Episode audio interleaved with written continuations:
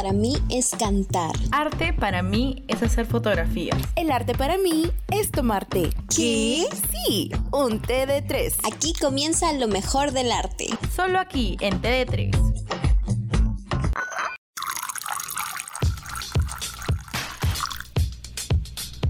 Cuando naces te dan un boleto para el Freak Show, pero cuando naces en Latinoamérica se obtiene un asiento en primera fila. Hoy en T3, el arte de ser freaky.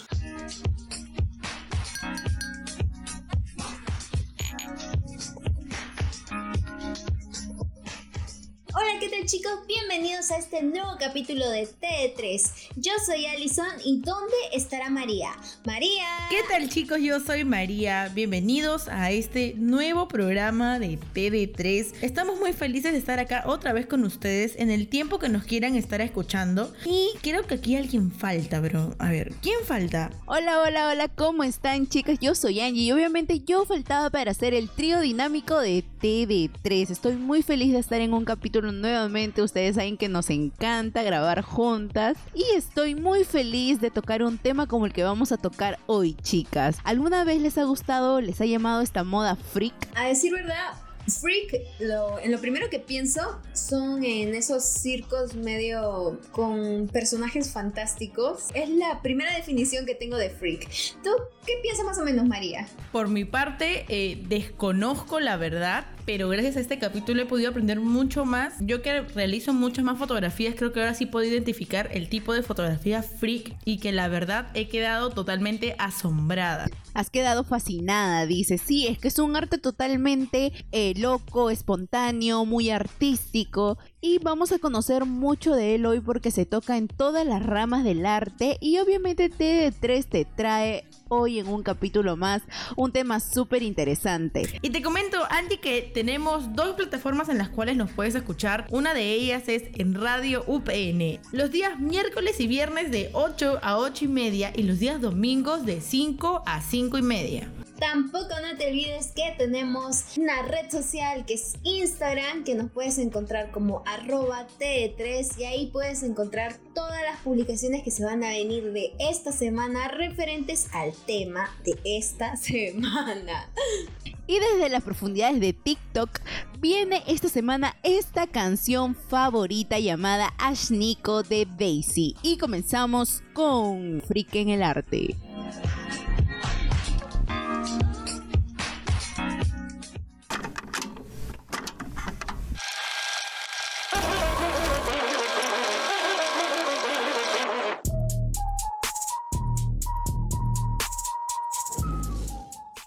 Para comenzar este capítulo, te vamos a decir una pequeñísima definición de lo que es ser friki. Y es que ser friki es un término coloquial para referirse a una persona cuyas aficiones o comportamiento, incluso hasta su vestuario son inusuales. Al conjunto de aficiones minoritarias propias de los frikis se le denomina frikismo o cultura friki. Ahora, te comento algo, Alicita. En el año 2012, la Real Academia Española añadió el término friki en la vigésima tercera edición de su diccionario, quedando definidísimo con tres excepciones, siendo una de ellas la referida a toda persona que practica y obsesivamente una afición. ¿Y ustedes también sabían que en Estados Unidos el término freak se empleaba como estereotipo para referirse a las personas que se distinguían por tener alguna malformación o anomalía física? Por ejemplo, mujeres barbudas, hombres elefante o personas de estatura desmesuradamente alta o baja y que eran exhibidas en los circos entre 1840 y la década de 1970. Un ejemplo de este fenómeno, origen del término y su significado se puede contemplar en la película Freaks dirigida por Todd Browning en 1932, que próximamente vamos a hablar aquí.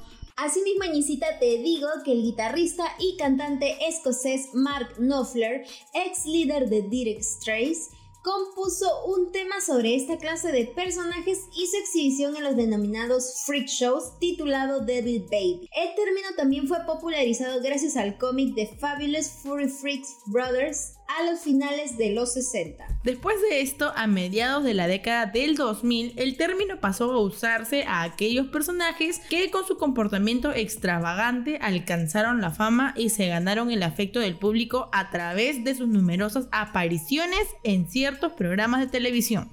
También con el paso de los años, la palabra se usó para referirse también a las personas que se catalogaban de extravagantes, producto de tener por lo menos una obsesión extrema o extraña con un tema en concreto, en el cual normalmente eran especialistas. Y te cuento que también los temas de interés clásico de los frikis se caracterizan por no estar aceptados ni bien vistos por la sociedad, considerándose normalmente gustos infantiles, inmaduros e impropios de la edad de un sujeto.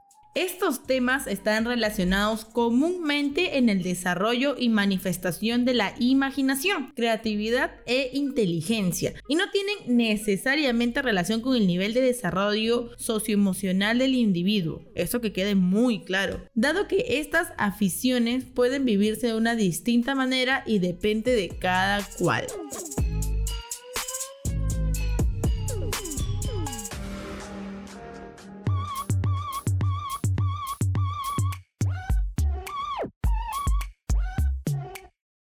Bueno, ya que les hablamos un poco de la definición, viene la parte que más les gusta, que es el arte. Así que vamos a empezar con el cine. A ver, ¿qué tenemos por aquí? Vamos a empezar con El Gran Showman, que es una película dirigida por Michael Gracie y protagonizada por Hugh Jackman, que es basada en la historia real del fundador del circo Ringling Brothers and Barnum en Bailey Circus, Phineas Taylor Barnum. P.T. Barnum es un inteligente y manipulador personaje que es también bastante carismático, que es un padre de familia del siglo XIX que queda desempleado luego de que la empresa en la que trabajaba cae en bancarrota. Con la ayuda de un préstamo bancario y también, y también el apoyo moral de su esposa Charity, decide cambiar su vida adquiriendo un museo de figuras de cera que tuvo por nombre el Museo de Curiosidades de Barnum. Pero su malicia y astucia hacen que este museo se transforme en un espectáculo de rarezas que atrae la atención de más espectadores con ansias de ganar dinero con ese show.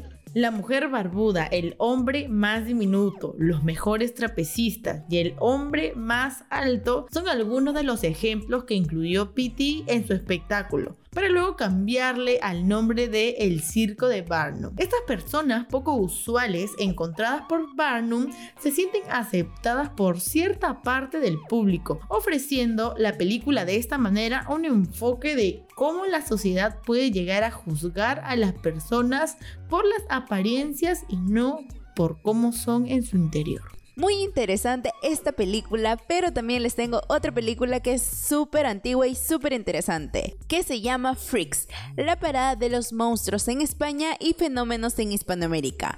Es una película estadounidense de 1932 dirigida por Todd Browning. Les cuento que en 1931 el director había alcanzado un gran éxito con Drácula, entonces decidió volver a la Metro Goldwyn Mayer y hacer otra película.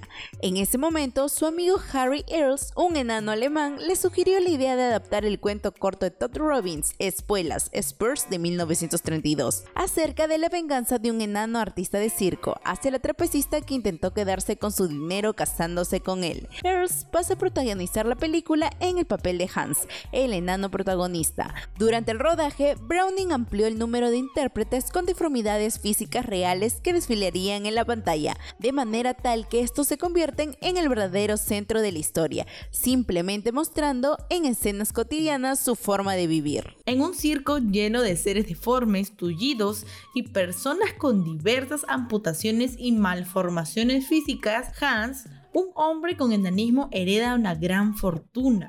A partir de este momento, Cleopatra, una atractiva trapecista, intentará seducir al enano junto a su forzudo amante Hércules. Desenmascaradas las intenciones de la trapecista y una vez al descubierto el humillante engaño amoroso por parte de Hans, la venganza de todos los freaks se alzará. Y una de las consecuencias de esta película fue la aparición en inglés del término freak para designar algo o a alguien anómalo, anormal, extraño o marginal. Y es así como el tema principal de la película es la monstruosidad. Habla sobre la monstruosidad que no se encuentra en el físico de las personas, sino que va más allá de las apariencias en el interior de las personas. Defiende que el verdadero monstruo es aquel que es capaz de hacer cualquier cosa para conseguir sus propios intereses, sin importar el daño que cause a los demás.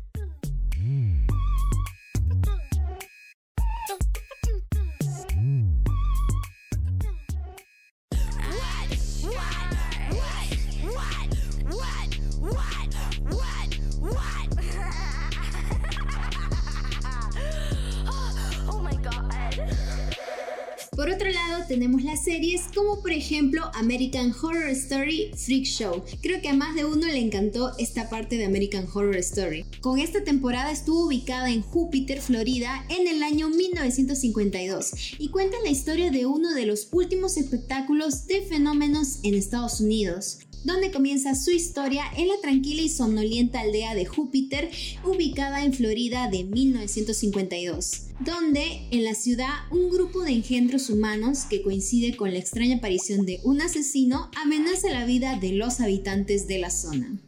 Y no solamente American Horror Story es una serie que habla sobre el freak. También tenemos a Freak Show. Y esta es una serie animada de televisión que se transmitía en Comedy Central creada por John Benjamin y David Cross. La serie cuenta con la historia de un freak show llamada el Freak Square, que de mala gana fungen como un grupo de superhéroes de segunda mano, empleados por el gobierno federal de Estados Unidos. Consta de una temporada de 7 capítulos y se lanzó el 4 de octubre y terminó el 16 de noviembre del 2006. Así que esto fue hace ya 14, 15 años atrás. Cross y Benjamin fueron los productores ejecutivos, además de ser la voz de varios personajes. Estudio Radical manejó todos los aspectos de la producción, desde las primeras grabaciones de audio y diseño de personajes hasta el desarrollo final de los maestros. La serie fue publicada en DVD el 12 de junio del 2012.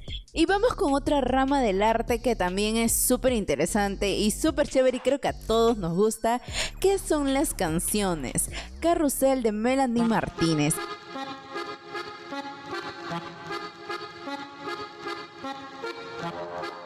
Esta canción apareció en el EP debut de Martínez, Dollhouse en el 2014, y su álbum de estudio debut, Cry Baby del 2015. Carrusel fue lanzado el 19 de mayo como el segundo sencillo de Dollhouse. Un video musical que acompaña la canción se lanzó el 15 de octubre del 2014. Esta canción aparece en una vista previa de la serie de antología de Fox American Horror Story Freak Show, con el tema también como un riff en la canción. Melanie le dijo al Huffington Post que American Horror Story es absolutamente indiscutiblemente su programa favorito. Martínez se contactó con Fox sobre la canción tan pronto como escuchó que el tema de esta temporada estaría relacionado con el Freak Show. Carrusel está etiquetado como pop indie, descrito por Melanie a sí misma como me siento enamorada de alguien y estancada en el mismo viaje y tratando de agarrarla pero nunca la alcanzo. Vamos a comenzar ahora con una rama en la cual a mí me hace mucha ilusión hablar y es sobre la fotografía. Sí, señores, también existe fotografía freak. Ahora, la fotografía tampoco se excluye de la manifestación como ya les estaba comentando, ya que como referente y siendo una gran aportante a la fotografía freak, tenemos a Diane Arbus, quien realizó fotografías totalmente alejadas a las reglas que se tenía en ese entonces, reflejando en sus fotografías a enanos, gemelos y prostitutas. Diane nació en Nueva York, pero adopta el apellido de Arbus a sus 18 años siendo esposa de Alan Arbus. De Alan tomó Diane la pasión por la fotografía y ya desde sus 14 años colaboraba con revistas de moda y junto a su esposo durante los años 40 hicieron fotos para Vogue, Square y Harper Bazaar. Se creía que Diane era la ayudante de su marido, pero realmente eran un dueto. Trabajaban juntos haciendo el momento uno a uno entretenido. Las películas Freak o la parada de los monstruos de Tom Browning fueron otros factores que bañaron de diferencia la obra de Arbus, ya que su lente captaba enfermos mentales, familias disfuncionales, personajes de circo y mucho más que se caracterizaban por mirar fijamente al lente, recibiendo un flashazo directo que resaltaba mucho más que sus defectos. Miren qué tal inspiración para abarcar tremendo tema. A raíz de esto la coronaron como la pionera del flash de relleno, característica que marcó cada una de sus fotografías y en ellas representaba lo normal del día a día de una manera monstruosa, haciendo que las personas normales parecieran anormales. En ellas no se ve una diferencia clara entre las personas cuerdas y las dementes. Diane rompía con las composiciones, ubicaba a los personajes en el centro de la escena y les decía que pusieran una mirada con fuerza, llena de tensión y directa a la cámara, así como nos dice María cuando intenta sacarnos fotos para TD3 o cualquier momento. Se involucraba mucho con cada uno de ellos, haciéndoles sentir que estaban siendo retratados. Jugaba con sus sentimientos, pasando del fastidio al encantamiento. Arbus, cronista de los freaks, cambió la definición de la fotografía, desafiando por completo los conceptos de la belleza y lo anormal. Y ahora Añicita nos vamos para la parte de los artistas freak, porque sí, incluso hasta los artistas también pueden volverse freak. Así que te cuento que Evelyn Evelyn es un dúo descubierto en 2007 por Amanda Palmer, que es parte de The Dresden Dolls y Jason Weebly. Y según la historia descrita por Palmer y Weebly, el dúo consiste en dos gemelas siamesas llamadas Evelyn y Evelyn Neville, también conocidas como Eva y Lynn, que fueron descubiertas por Palmer y Weebly en 2007. En las presentaciones que ellos hacían se les distingue por usar atuendos unidos entre sí, ya que ellos hacían alusión a esto que se llamaba los gemelos siameses. Y además que los defensores de los derechos de las personas con discapacidad han cuestionado a este dúo que juega con los estereotipos sobre la discapacidad. Yo no sé qué será sobre eso, pero en ellos quedará qué es lo que hacen y qué tipo de cosas quieren abarcar. Y llegamos al centro del asunto de todo el tema del freak show. Llegamos a Freak Show en el circo. Te cuento que las primeras exhibiciones de rarezas humanas pueden ser localizadas en la Inglaterra del siglo XVII, presentándose en plazas públicas como espectáculos viajeros. Los freak shows del siglo XVII incluían la presentación de personas con diferentes padecimientos médicos que les producían malformaciones o mutaciones, además de personas con problemas metabólicos que padecían de enanismo, gigantismo obesidad o hirsutismo. En la era victoriana, los freak shows se convierten en un componente fundamental de los espectáculos viajeros como los carnavales y los circos, presentando normalmente individuos con alteraciones genéticas o padecimientos médicos, obesidad, raquitismo, hirsutismo, enanismo, gigantismo, intersexualidad, policefalia, órganos supernuméricos, albinismo, androginia, siameses, amputaciones y malformaciones óseas, rarezas étnicas, personas de diferentes nacionalidades y razas, faquires, mujeres extranjeras, viajeros mundiales, exploradores y colecciones de artefactos extranjeros. También están dentro de ellas las personas con capacidades físicas inusuales y demostraciones atléticas, ya sea fuerza superior, elasticidad, acrobacia, salto insólito y contorsionismo.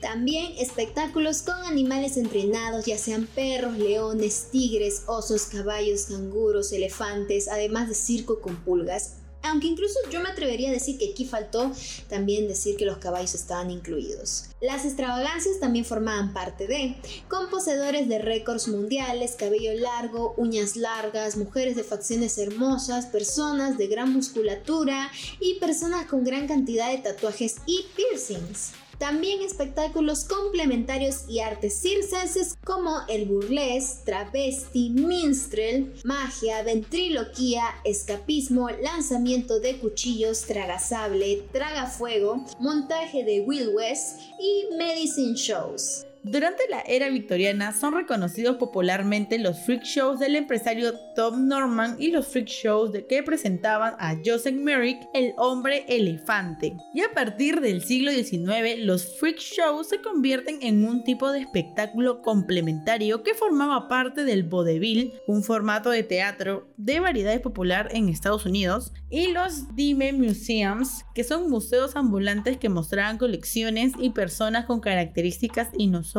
a cambio de un dime, de un dinero, de algo. En los freak shows estadounidenses sobresalieron las populares exhibiciones ofrecidas por el empresario Phineas Taylor Barnum, quien entre sus presentaciones mostraba personas con anormalidades genéticas, personas con enanismo, siameses y concubinas extranjeras de gran belleza. Barnum presentó predominantemente sus exhibiciones a mediados del siglo XIX, en tiempos de la Guerra de Secesión. En el siglo XX, antropólogos como Robert Ripley se convierten en famosos coleccionistas de rarezas étnicas mundiales. Y aquí quiero agregar algo, amigas, no sé si ustedes habrán visto alguna vez que hay museos también de rarezas. A decir verdad, Angie, yo no conozco un museo aquí de rarezas. No sé, María, si tú conozcas algún museo de rarezas o alguna rareza que quieras compartirnos. Qué graciosa, Ali. No, no tengo ninguna rareza.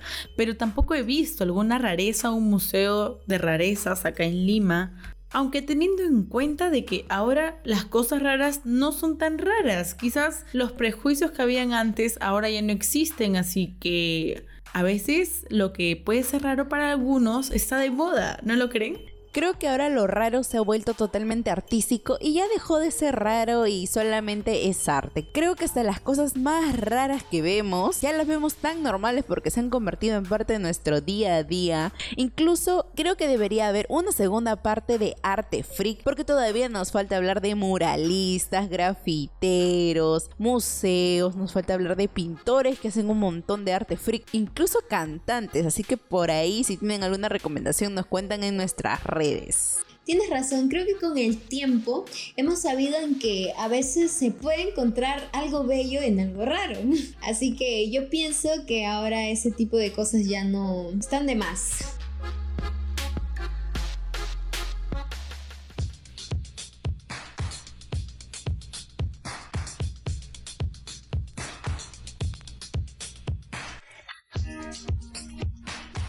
Yo creo que también TD3 en cierto momento hace arte freak, porque nosotros salimos de nuestras casillas y hacemos cualquier cosa que tenga que ver con arte. Chicas, ¿les gustó el programa? Porque para mí me encantó saber muchas cosas nuevas.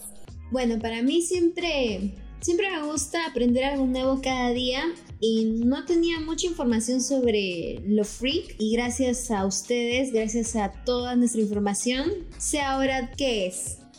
Concuerdo mucho con Ali, la verdad es que no tenía ni idea o capaz no reconocía cuándo era una fotografía freak. Y ahora que, que, la puedo reconocer y ahora que conozco, gracias a la investigación de este capítulo, he quedado totalmente asombrada cuántas fotografías o cuánto arte freak contemporáneo existe. Exactamente, ahora sabemos un poco más del arte y podemos exponer o hablar de ese tema con amigos. Y si tú quieres escuchar más de nuestros episodios, lo puedes encontrar en Radio UPN y Spotify poniendo TD3. Y obviamente los horarios te lo dice María porque ella es una capa diciendo horarios. María, ¿a qué hora nos pueden escuchar en Radio UPN? Nos pueden escuchar los miércoles y viernes de 8 a 8 y media y los domingos de 5 a 5 y media. No te olvides también de que todos los capítulos que puedas escuchar en Radio UPN también están en nuestra cuenta de Spotify. También no te olvides que tenemos red social que es Instagram y ahí vamos a ir publicando más cositas para que te enteres de todo lo que es ser freak. Así que síguenos en arroba T3 y eso fue todo por hoy. Claro que sí, hemos sido Angie María y Allison y esto ha sido TD3. Hasta la próxima.